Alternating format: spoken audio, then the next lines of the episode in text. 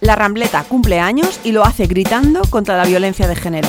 Voy a pasármelo bien. Voy a pasármelo bien con Amparo Barbeta. Teatro sanador, teatro comprometido, teatro reivindicativo. La oferta cultural de estos días en Valencia es amplia y muy, muy variada. Las tragedias no se olvidan, pero la vida obliga a maquillarlas para seguir adelante. La vida sigue. Tras un fin de semana donde toda la actividad quedó paralizada, las salas vuelven a abrir sus puertas. Hay oferta para todos. La Rambleta, por ejemplo, celebra sus 12 años de vida mostrando su compromiso contra la violencia de género y trayéndose a Valencia a uno de los fenómenos teatrales del momento, la multipremiada obra de teatro Primu Facie y a una de las actrices de moda Vicky Luengo. La obra aborda la violencia contra las mujeres y los juicios públicos y legales que soportan siempre las víctimas a través de un monólogo arriesgado, lleno de teatralidad y posibilidades artísticas, con una construcción dramática inteligente, divertida y conmovedora. Se podrá ver el viernes, el sábado y el domingo.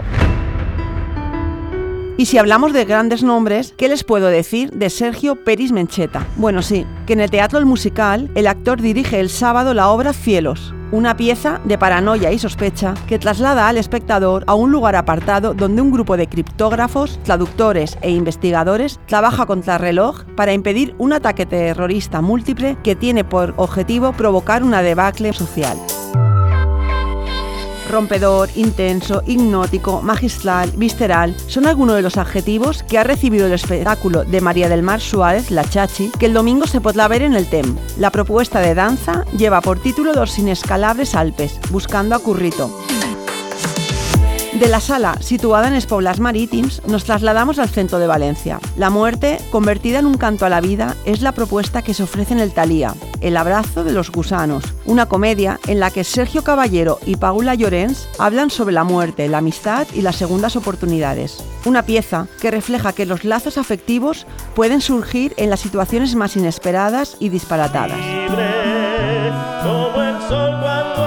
En el teatro principal, Melomans descubre los momentos estelares de la carrera de Nino Bravo a partir de sus canciones. Un recorrido entre anécdotas que permitirá descubrir su lado más personal y divertido, y con ello conocer un poquito más a uno de los mejores cantantes valencianos de todos los tiempos. El espectáculo, sábado y domingo, es un paseo sonoro por sus 60 canciones, revisitadas en un estilo a capela moderno y actualizado, que consigue hacer reír y emocionar al mismo tiempo al público.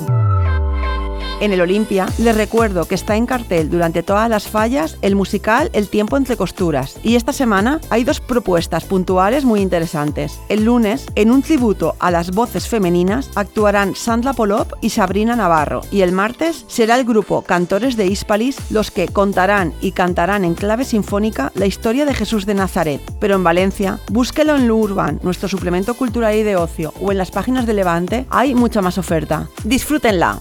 Llega el fin de semana y vamos a pasárnoslo bien. Voy a pasármelo bien. Voy a pasármelo bien con Amparo Barbeta.